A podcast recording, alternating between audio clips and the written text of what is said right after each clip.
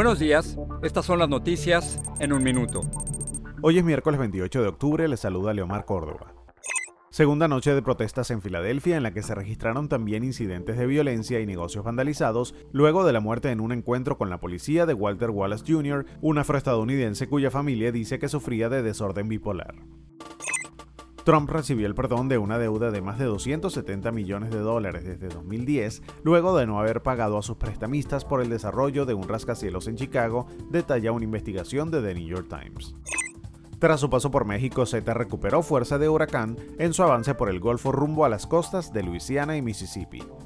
Los presidentes de Facebook, Twitter y Google declaran ante un panel del Senado de mayoría republicana que se espera que cuestione a las gigantes tecnológicas de supuesta parcialidad en contra de contenidos conservadores.